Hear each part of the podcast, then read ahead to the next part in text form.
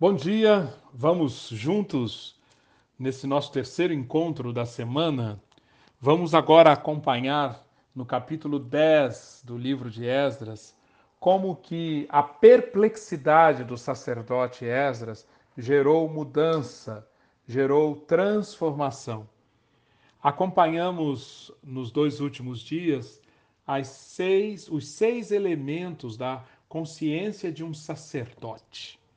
Esses seis elementos devem estar presentes em nós, nas nossas orações, no nosso clamor, na nossa, na nossa relação com Deus e com o mundo, como sacerdotes. É sempre importante ressaltar isso.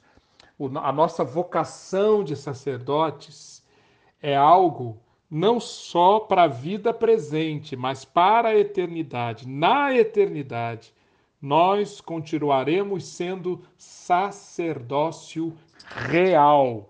Sacerdócio real.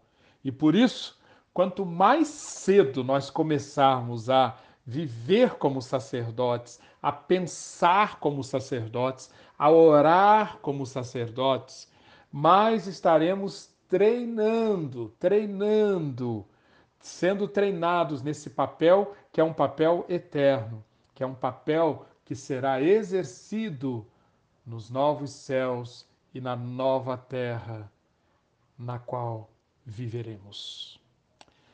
Eu quero, então, depois de mostrar esses elementos do sacerdote, da mente do sacerdote, caminhar com você agora, agora a partir do capítulo 10, versículo 1, e ver quais foram os efeitos da atuação do sacerdote Esdras.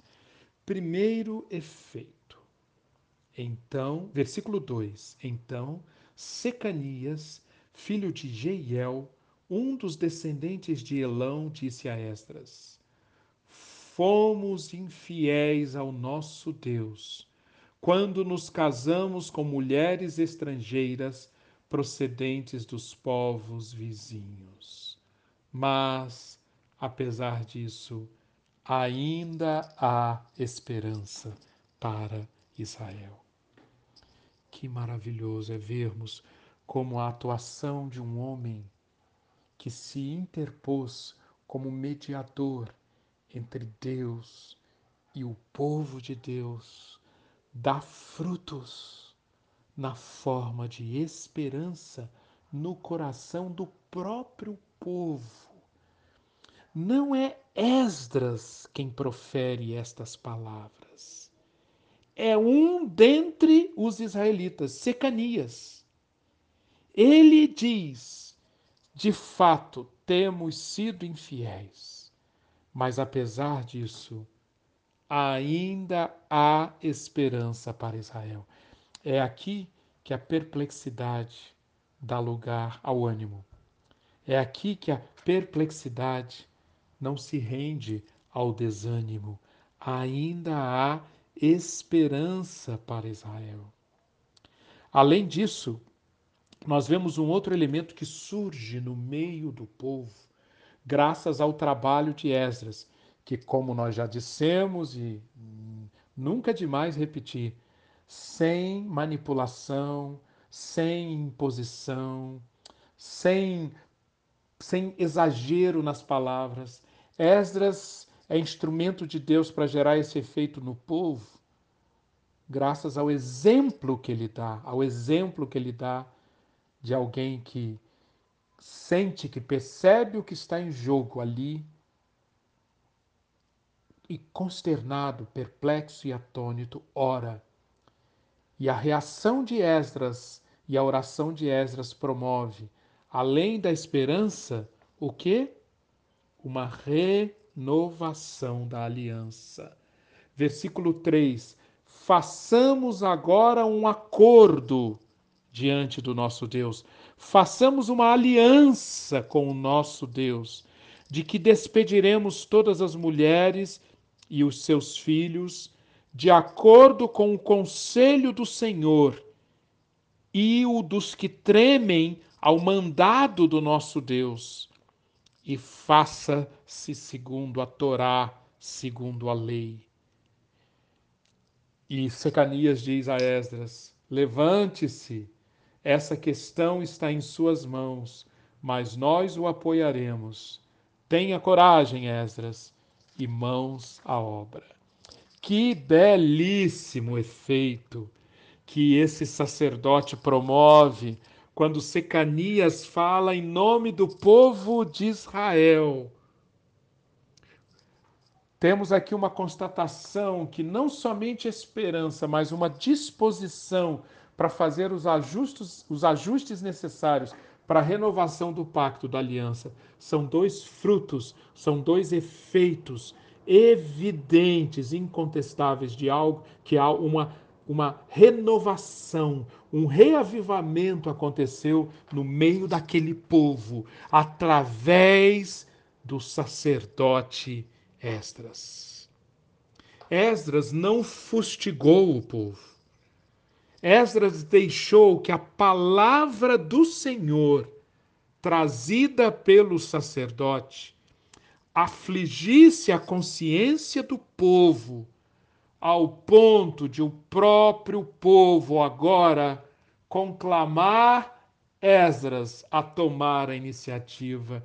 É o próprio povo que diz: levante-se, tenha coragem, mãos à obra. Esta questão está em suas mãos, mas nós o apoiaremos. Nós vemos que as medidas extremas que Esdras, agora, a partir do versículo 5, toma, são aceitas pelo povo. De novo, não são impostas, são aceitas, assimiladas pelo povo. E esse é o melhor efeito possível que o trabalho de um sacerdote poderia produzir essas medidas extremas que vão ser tomadas agora eram totalmente segundo a escolha dos líderes do povo.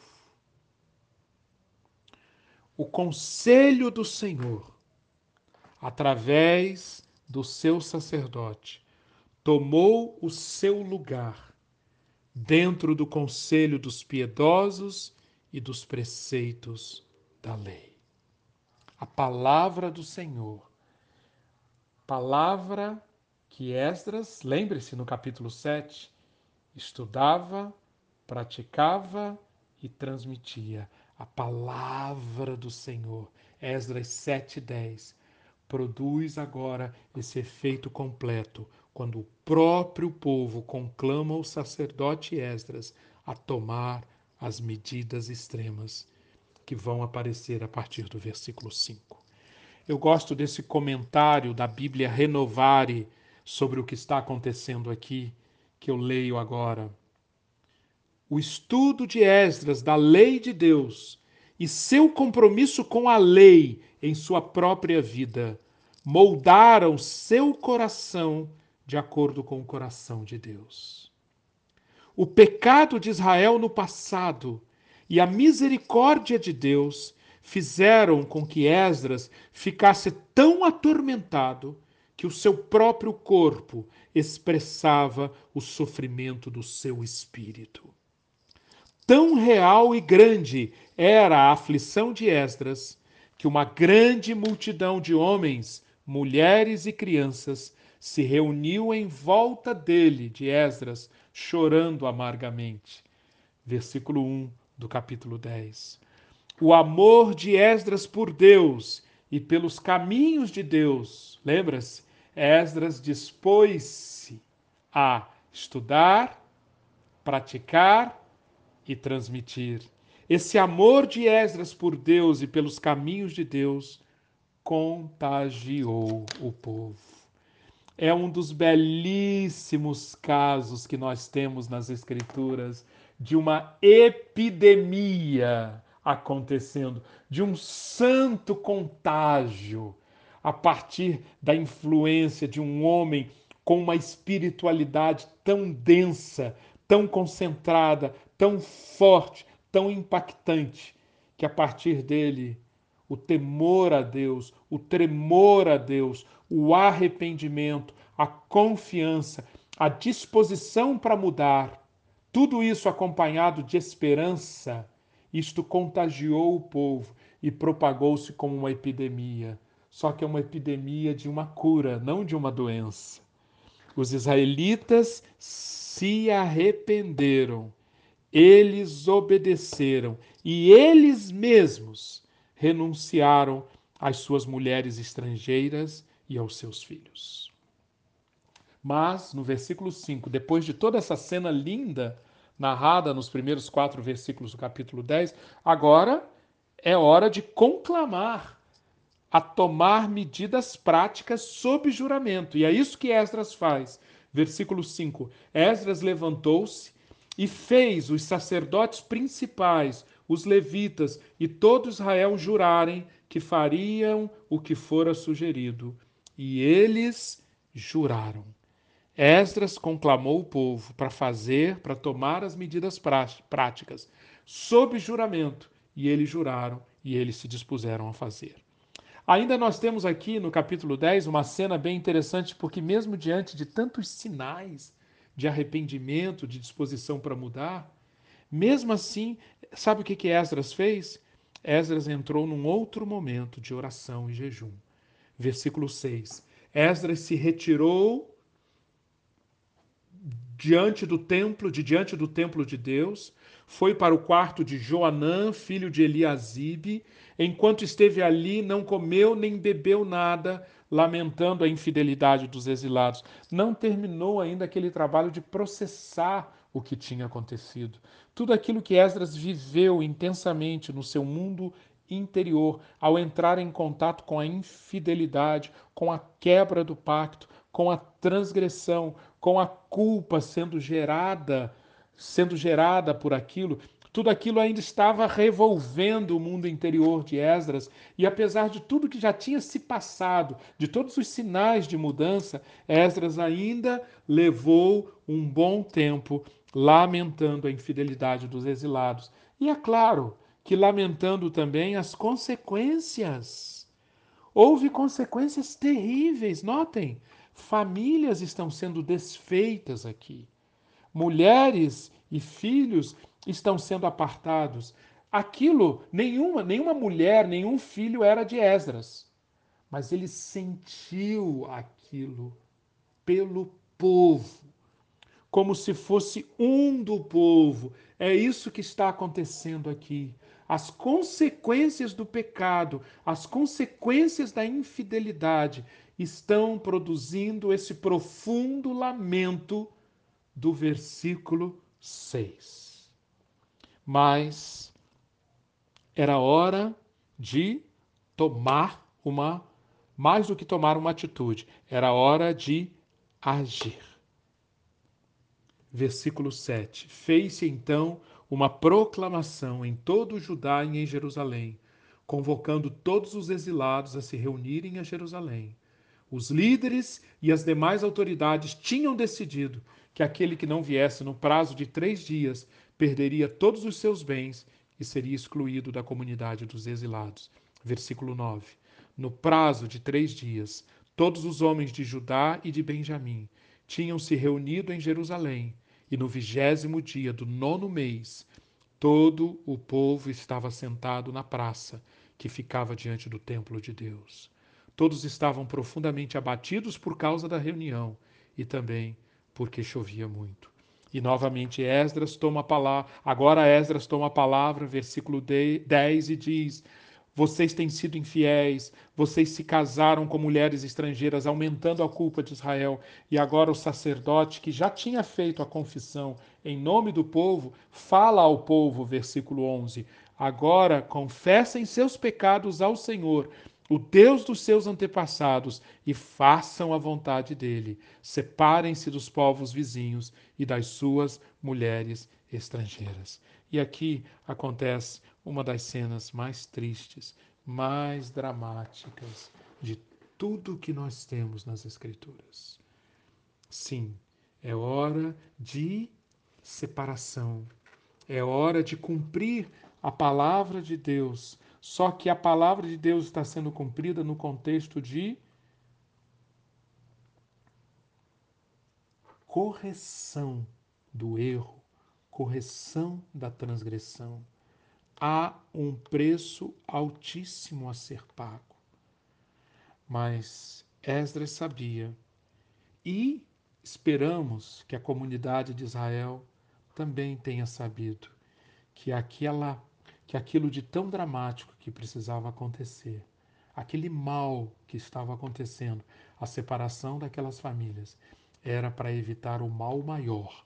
O mal maior seria Israel perder definitivamente a sua vocação, seria Israel afastar-se definitivamente do seu papel de povo santo, de semente santa, de povo qualificado para se tornar o instrumento para propagação da, da, mensagem de salvação de Deus. Se aquilo não tivesse sido feito, se Deuteronômio 7 não tivesse sido praticado, mesmo agora na forma de uma cirurgia, de algo que, que estava significando arrancar membros de famílias, se isso não tivesse feito um mal, tivesse sido feito, um mal muito maior aguardaria Israel.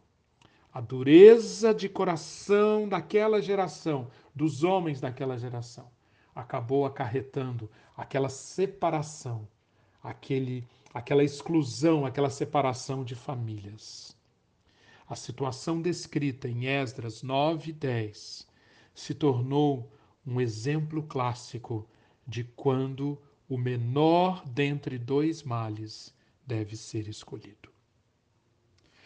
Eu convido você a ler de novo Esdras 7, 8, 9 e 10. Aprenda, incorpore, traga para si os elementos da oração de um sacerdote, os elementos da atitude de um sacerdote. Espere em Deus que, através do seu sacerdócio, esses efeitos observados na, na, na vida de Esdras aconteçam. Um sacerdote gera esperança e gera uma disposição para renovar o pacto por aqueles que se para aqueles que se arrependem. A pergunta final que eu quero fazer é: como nós podemos atuar como sacerdotes hoje? Como nós podemos atuar como sacerdotes hoje? Nós somos sacerdócio real, nação santa. Quem está em Cristo é sacerdócio real. Como nós podemos atuar como sacerdócio hoje? E eu quero propor que você medite em três textos do Novo Testamento.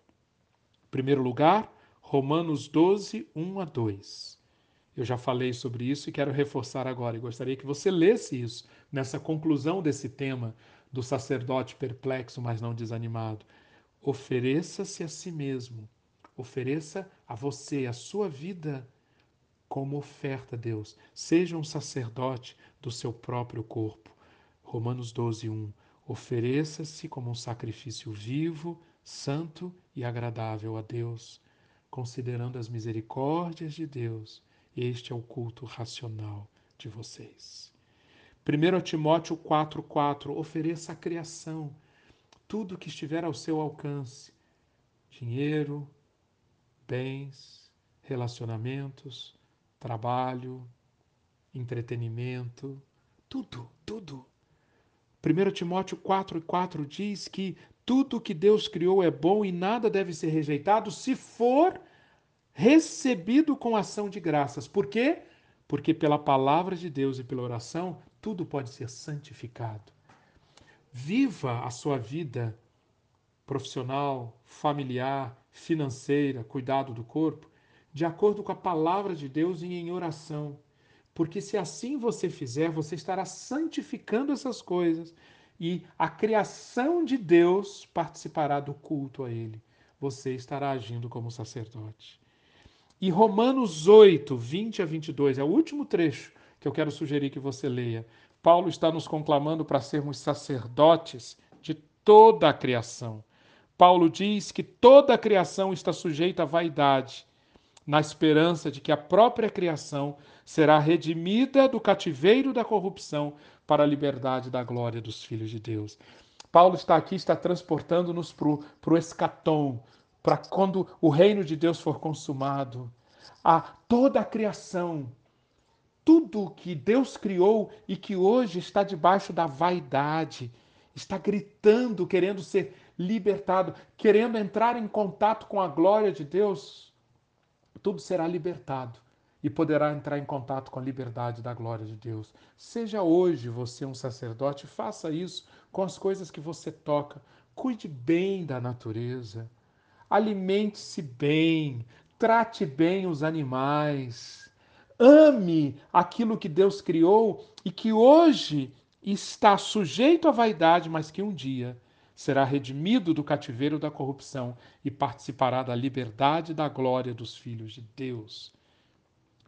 Use a natureza para prestar culto a Deus. E assim nós seguiremos como sacerdote, sacerdotes, com um olhar no passado para o sacerdócio perfeito de Cristo, com um olhar no futuro, com a nossa participação no reino consumado de Deus, atuando como sacerdotes reais, e com o nosso olhar no presente, procurando discernir como nós podemos influenciar o mundo hoje, orando, proclamando, servindo este mundo, para que o propósito de Deus para a sua criação, que é que a criação participe do culto ao Deus eterno, seja alcançado. Inspire-se em Esdras, viva assim, como um sacerdote real. Que Deus o abençoe profundamente nesse propósito. Amém.